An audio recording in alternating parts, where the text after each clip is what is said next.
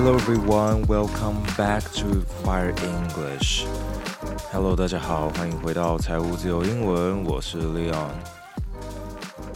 不知不觉呢，已经来到了六月底了，也就是说暑假要开始了。对于学生来说，那如果你们家里是有小孩的话，他应该现在已经开始渐渐的在躁动起来，期待暑假的来临了，或者他可能已经开始放暑假了。一些大学生来讲的话，呃，You're now enjoying your summer vacation。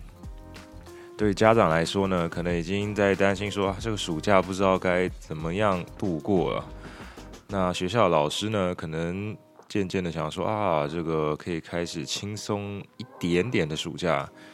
啊，补习班的老师呢，一样是非常的 水深火热啊。那我们今天就来讲一些水深火热的新闻。好了，我们先从火热开始。Yevgeny Prigozhin, the head of a mercenary group, the Wagner Group, rebelled Vladimir Putin. But eventually failed。俄国的有一个佣兵组织的首领叫 Yevgeny Prigozhin，他所领导的 Wagner Group 是一个佣兵集团哦。日前呢是打算兵变 普丁哦，结果最后是失败收场了。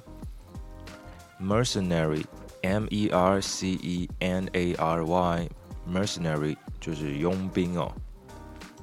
The insurrection happened on June 23rd. The key reasons remained unknown, but the elements include the combination of military infighting, financial pressures, and Prigozhin's personal political ambitions. 我们在讲到这个兵变啊、叛变啊、政变的时候呢，有几个不同的单字啊，但是它的意思啊，都常常可以交互的使用。第一个就是。Insurrection, I-N-S-U-R-R-E-C-T-I-O-N, Insurrection，指的就是像叛变啊、动乱啊、起义啊等等的。那么这一次这个 precaution 它起来叛变的原因呢？呃，大家说实际上主要的原因不是很清楚。不过呢，包含了呃他长久以来对这个普丁的不满啊，或者是他个人的野心啊。财务上的压力啊，还有俄国的这个军事方面对待他们，可能对他们来说不如他们预期的，所以他们就跟俄国内部起了内讧哦。Infighting，I N F I G H T I N G，infighting 指的呢就是在一个集团内部的自己在那边明争暗斗，所以比较像是内讧或者是。内部人的这个勾心斗角等等的。So the head, uh, Yevgeny Prigozhin said, "Our men die because you treat them like meat, no ammo, no plans." 他这段话显然是跟普丁说的嘛。他说：“我们这个佣兵集团的人呢，就跑去送死嘛，因为你对待他们就好像是这个刀俎鱼肉一样，你没有给他们。”火药嘛，no ammo，A M M O，ammo 指的这边是那个火药啊，弹药啊。No plans，你根本没有计划，就把他们送上去战场送死。And also in several audio recordings revealed, he said, the evil of Russia's military leadership must must be stopped, and his Wagner mercenary force will lead a march for justice against the Russian military. 他们呃在 Telegram 上面有几个音档被就是流露了出来哦，然后在里面他是称这个俄国军方的这个领导啊是非常的邪恶的，必须得要停止哦。 然后说，所以他们得要呃起身，就是说要起义来这个反抗俄国的这个军方哦。So then on June 24th, Putin briefed an armed rebellion. 我们刚刚说到，insurrection 是就是起义啊、叛变啊。除此之外呢，armed rebellion 也是指的这种兵变哦，特别是加上一个 armed，代表是呃有武力的。rebellion，r e b e l l i o n 是叛变或者是啊、呃、背叛等等的。 And then Prigozhin said his men crossed the border from Ukraine into Russia and are ready to go all the way against the Russian military. 所以 Prigozhin 他们就发表呃这个言论说，这个普丁你说我们叛乱没关系，我们也已经准备好啊要来把你给推翻了。 So the Wagner fighters entered the southern Russian city of Rostov-on-Don. 啊，这个城市的名字实际上怎么念我也不知道，我就是看它的这个呃文字啊罗马文字呢来念念看这样子。Now, so the Ukrainian President Volodymyr Zelensky also said something. He called the armed uprising led by Wagner a clear sign of the weakness of Putin and his invasion of Ukraine. 乌克兰总统也出来，就是补一针哦，就说，呃，你这个普丁底下这个佣兵集团的叛乱呢，代表说你有弱点嘛，这就是普丁的弱点哦。And at the same time, Wagner's troops continue to march towards Moscow. 同时间呢，Wagner 的这个佣兵集团啊，也是在朝莫斯科行军哦，正在朝莫斯科前进哦。March，M-A-R-C-H，当做动词的时候，指的就是这个军队的行军哦。But suddenly at 8 p.m. local time, Prigozhin ordered halt on march to Moscow. 晚上八点的时候，突然这个 Prigozhin 就下令说：“好了好了，不去了不去了。”怎么就突然怂了，突然不去了呢？发生什么事情了？So Yevgeny Prigozhin, the head of the Wagner uh, mercenary group, or we can call it paramilitary group，这个准军事的组织哦，has agreed to leave Russia for Belarus。啊，这个头头呢，突然就说啊，我们我们不去进攻莫斯科了，我们没有兵变了，啊，这个我要逃去白俄罗斯了。 那据说呢，是白俄罗斯的总统啊、呃、，Alexander Lukashenko 出来居中斡旋哦。So apparently, the president of、uh, Belarus brokered between Kremlin and Yevgeny Prigozhin. So, uh, eventually, the armed insurrection ended. 啊，就是说白俄罗斯突然来介入，就是说，哎，你不要那个，你你不要继续往莫斯科前进了，啊，实际上是怎么样，没有人知道。不过大家知道莫斯科，呃，就是说白俄罗斯跟俄罗斯之间的关系是怎么样呢？白俄罗斯就像是普丁的一个小弟，或者是他的一个呃呃小老弟，他的好朋友一样，他们两个这个总统的关系非常的好。那呃，普丁很可能就说啊，你出来帮忙一下，你跟这个 Yevgeny Prigozhin 说啊，我让你逃到白俄罗斯那边去，你不要再给我朝这个莫斯科这边过来，那我就放你一马啊，当做没这件事情。那可能他就说好嘛，那他也出来居中调停之后呢，呃，Yevgeny Prigozhin 也是蛮识相，就说 OK 好，继续朝莫斯科去，然后他也不一定会赢嘛，对不对？所以他就啊，就跑去白俄罗斯，等于是流亡的概念啊。So, uh, that means, uh, Yevgeny Prigozhin will not be punished in Russia. 普丁大大算是这个，呃，念在他们算是这个有一点点交情的份上啊，那放过了他，放他一马啊。So what about the rest of the Wagner mercenary group? 剩下来的佣兵该怎么办了？现在头都跑了嘛。 So the Russian authority said that Wagner troops who didn't participate in in the mutiny would be eligible to sign contracts with the Ministry of Defense。他把剩下的佣兵组织打算吸收进来啊。他说，如果你没有参与那个这场政变的话，这场兵变的话，那你可以来跟这个国防部来签合约哦，就说加入国军吧，签下去。 But they didn't say what will happen to many thousands who did。就是说他们没有说，哎，那些好几千，可能甚至好几万的那些佣兵跑去想要搞兵变的那些人的下场是怎么样？老大跑去白俄罗斯，那其他剩下的这些小弟们呢？那么刚刚有一个字 mutiny，M-U-T-I-N-Y，同样指的是这种士兵的叛乱叛变哦。所以目前为止，我们已经看到了类似的几个字是 insurrection、rebellion 或是 armed rebellion，还有呃 mutiny。事实上，还有像是 revolt、r e v o l t，也指的是这种兵变或者是叛变哦。好了，这个是火热的部分。我们接下来来看一下水深的部分呢。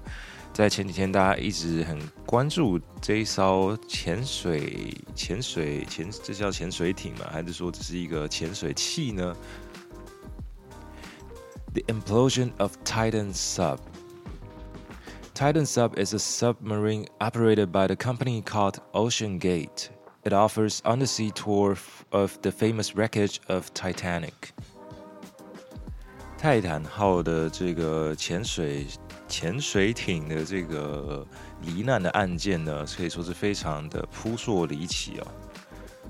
那么这一艘泰坦潜水号呢，啊，我们可以就叫它 Titan Sub。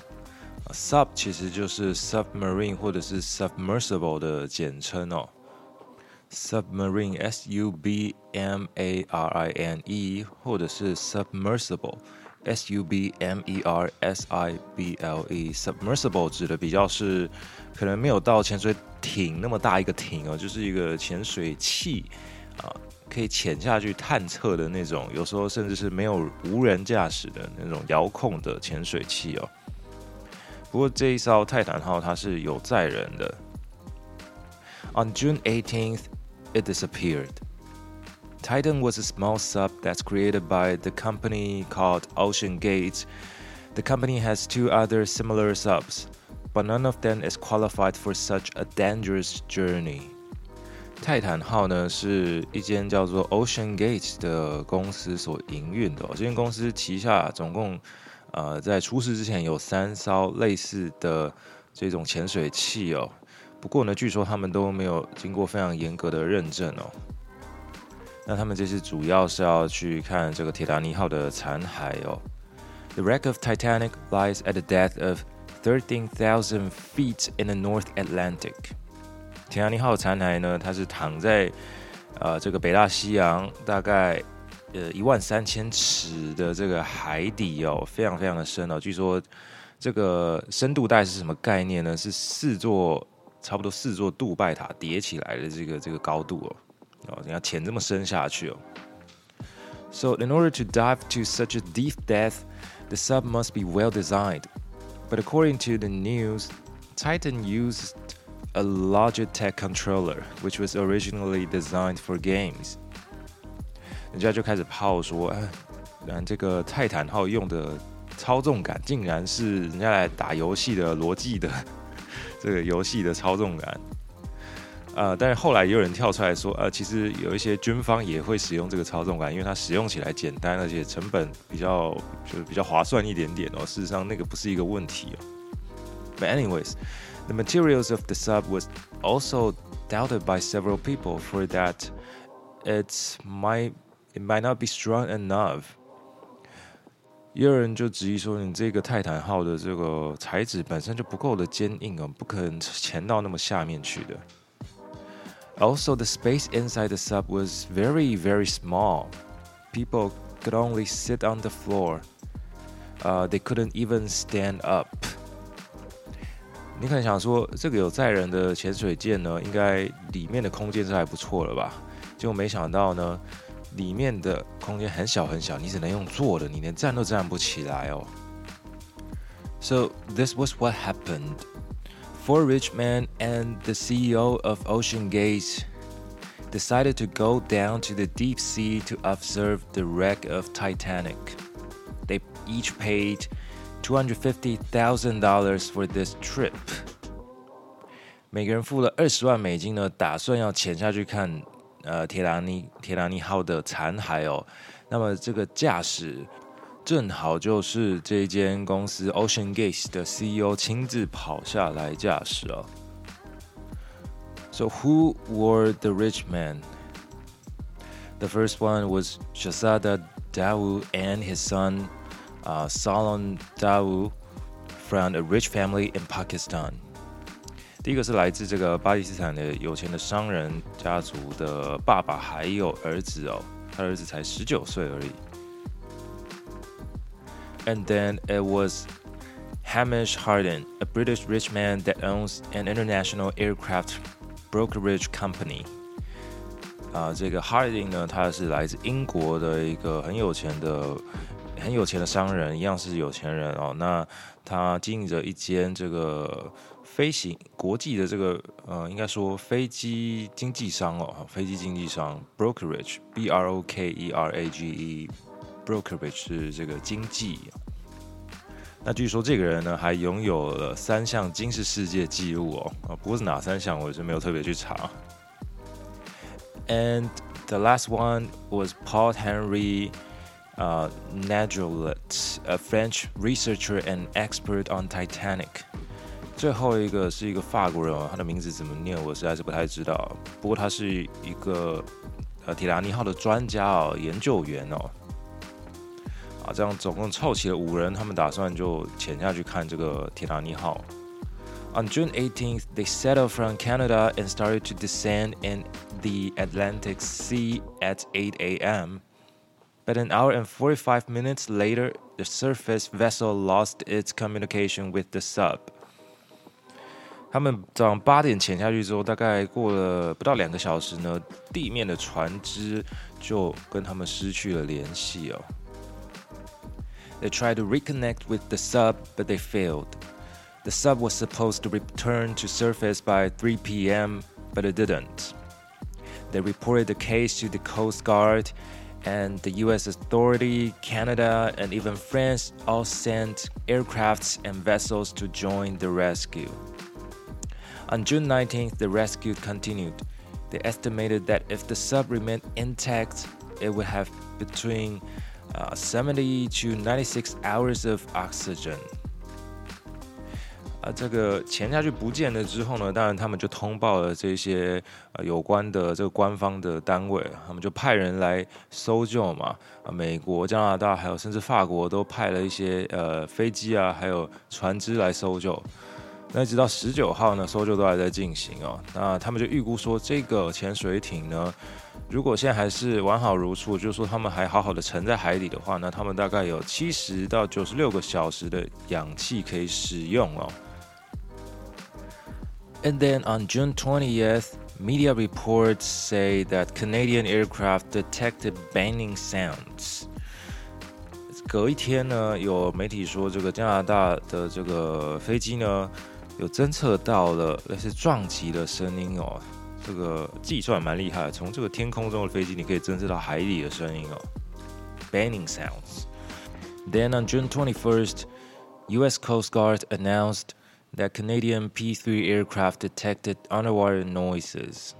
然后隔一天呢，美国的海岸防卫队呢也宣布说，他们呃这个加拿大的。P3，也就是那个猎户座的海上巡逻机呢，也侦测到了水底下有这些一些杂音哦。On June 22nd, the oxygen was presumed to be consumed completely. 到了二十二号的时候呢，照理来说，这个氧气已经耗尽了。这个照理原本要找的可能是活人，现在也不一定是活的了。So Then at 2 p.m., some debris was found near the Titanic wreck. 在两点的时候，终于有发现了一些疑似是这个泰坦号的残骸，就在这个铁达尼号的遗迹附近哦。Then at 3 p.m., the debris was consistent with loss of the pressure chamber and an implosion, said by the U.S. Coast Guard. So there were no survivors. 三点的时候，美国就出来发布讯息说，啊，他们找到的这个残骸确实是跟这个泰坦号的这个舱体呢是一致的哦。Chamber，C H A M B E R，chamber 指的就是这个舱体哦。And 他讲到了一个很重要的字，implosion，I M P L O S I O N，implosion。和 explosion 不同的是，explosion 是向外爆开。Implosion 是向内，嗯，爆讲爆开也怪怪，向内爆炸嘛。OK，啊，implosion，我们中文说内爆，就是说它这个爆炸它不是向外这样散散开来，它有点像是瞬间被压扁一样，瞬间被压碎了一样，这个叫做 implosion。因为海底的这个压力是非常非常大的嘛。那我们前面就说过，这个 submersible 的那个材质可能不是那么的强强壮哦。Anyways, they continue to search for the debris and the victims. So far, they've recovered some human remains. 那目前为止呢，他们找到一些残骸，也找到了一些疑似是这个人体的部位哦，human remains。啊，所以大家对不知道对于这起呃事件的看法是什么呢？价值二十五万美金的一趟海底之旅，变成呃举世闻名的。 海底的一个，嗯，好，这讲下去有点太地狱梗那一点。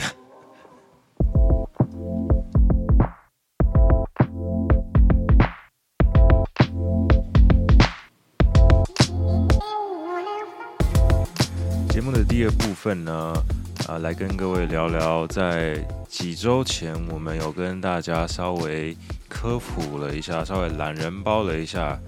所谓政府的双语政策是怎么一回事哦？那那个时候我们是非常非常简单的跟大家，呃，以懒人包的形式讲而已，那并没有加入太多我的想法哦。那今天就是要来跟大家讲讲看我对于这件事情的看法。呃，首先呢，我们之前有说到。啊、在这个政府的双语政策的推动方案里面有讲到说，啊、呃，这个事情有两个愿景，一个是要培育台湾的人才接轨国际哦，第二个愿景是要呼呼应国际企业来台生根哦，就是说要叫更多的呃国际企业来台湾，可能呃设立啊设点之类的，提供就业机会等等的。那我那个时候有说，我觉得这个愿景都非常非常的好。愿景本身我觉得是没有问题的，毕竟这是大方向的东西，应该不会有人反对哦。那但是第二个，我那个时候有说，就是学生有办法做到这件事情吗？那呃，政府的方案里面就是提供各种的证据跟你说，哦，这个是可行的啊，啊，其实大家是有这个能力等等的。不过，以实际上我自己本身的经历，还有就是旁人告诉我的这个故事呢，这件事情确实是还蛮困难的。呃，我记得我在很久很久以前的一个，可能是约莫这个频道的前三集还是前五集吧，这个。某一个尬聊的这个单元当中，跟大家讲过，我永远都记得小时候就是国小的英文老师啊，他把 YouTube 念成 YouTube，然后还在上课讲了好几次这件事情。那为什么再次的讲起这件事情呢？就是说，呃，如果假设你现在家里是已经有小孩在啊、呃，可能小学或者是国中上学的，或者是不管任何的等级的学校，呃，公立私立。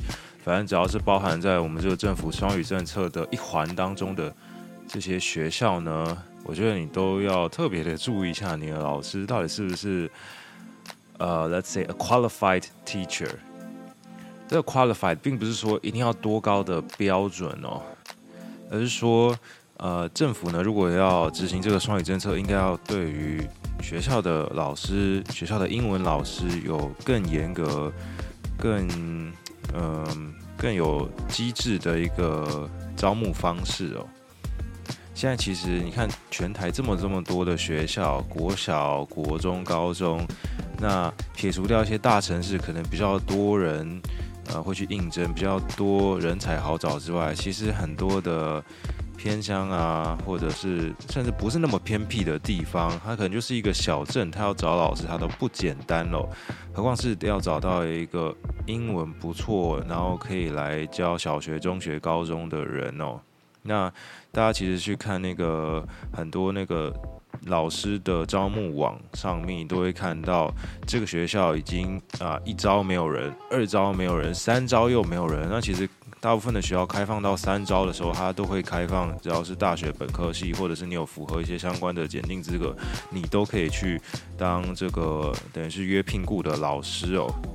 那不过一般的在学校的学生，他怎么可能会分辨出来这件事情？他怎么会特别去注意到这件事情呢？就算他注意到这件事情，又怎么样呢？那但我不是说呃，到三招的老师招进来老师一定是不好的，而是说他的呃福利他没有拿得那么好，那他对于这份工作的付出的热忱，呃得到的报酬也不是那么多的话。那就像我很早之前就在讲的，呃，你拿香蕉你就只请得到猴子哦，不要大家不要觉得说好像只要有什么教育热忱，你就可以一定可以活得下去，一定可以提供多好的教育品质，这这个事情只是太过于理想了一点点哦。啊，如果你没有办法提供一个很好的条件给这些老师，你还在那边期望说他能帮你的小孩，呃，教书，呃，提供多好的呃教学呃环境、教学品质，啊，你还能期望说啊，他能够教给你的小孩多正确的知识呢？我觉得这个都是太太过于理想了一点点。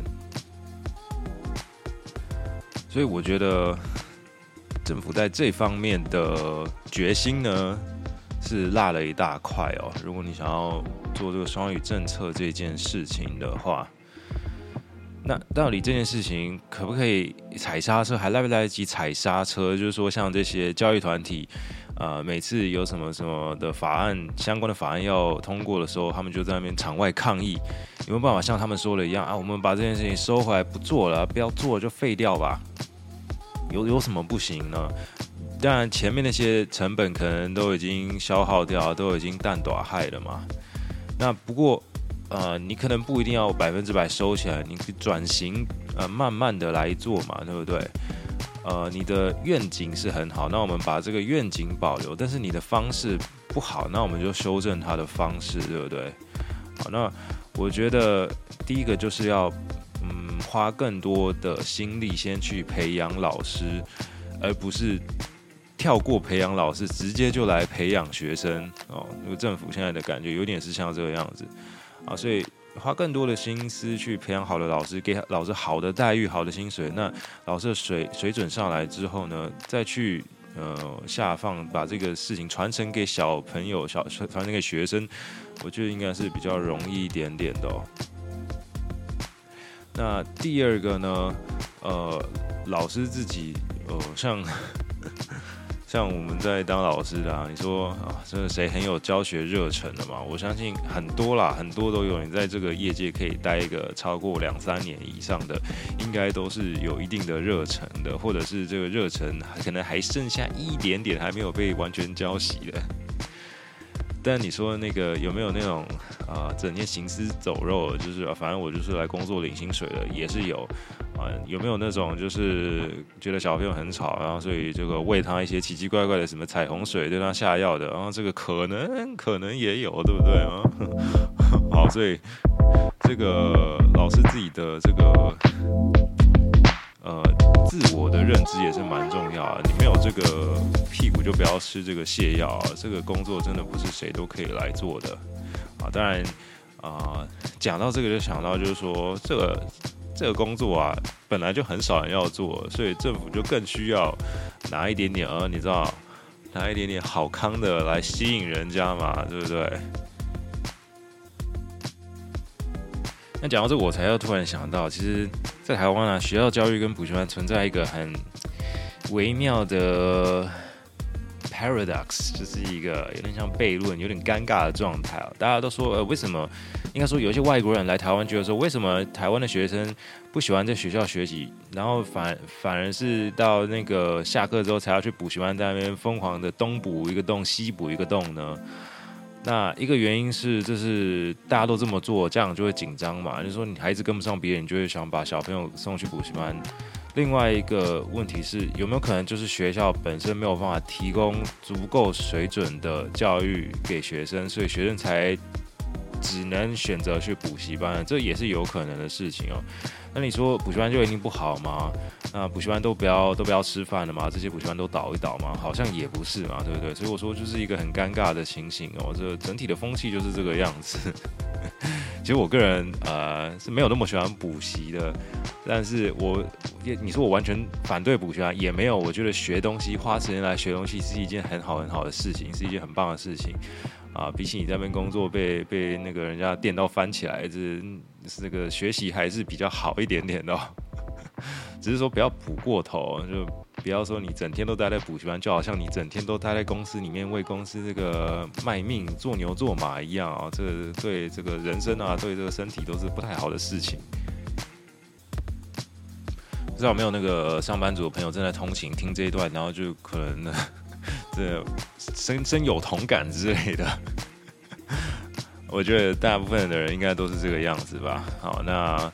啊，讲到这个公司跟补习班，我想很多人可能还会拿着公司给你的微薄的补助，然后拿去补习班上一点点课哦，然后增进一下自己的知识啊。不管你是补语言、补外语，还是补一些什么电脑技能、补其他有的没的，然后然后回去，然后再拿这个收据跟公司请款，然后公司说好，我给你补贴个一年三千块啊，意思意思一下，啊，殊不知补习班学费随便就是破万的。突然想到，大家应该可能也会有这个经历哦。好了，我们后半段跟大家就是用非常拉塞的方式讲了一下我对于这个双语政策的看法。我觉得我的看法真的是非常非常的浅薄。我呃，只是说稍微了解一下。那你说这个问题非常非常复杂，我对它有什么全面性的看法吗？其实老实说也没有，因为我。觉得这就是一个不需要那么全面去做的事情啊，我觉得它的急迫度不大，然后呃，实行起来的效用很难看得出来哦。坦白讲，就是我觉得没什么必要去做啊，这样子，嗯，所以所以呢，我的这个见识非常的浅薄。如果其他人有比较厉害的这个见解呢，也欢迎跟大家分享一下哦。So this is all for our program today. If you like the program, don't forget to share it with your friends. I'm Leon. See you next time.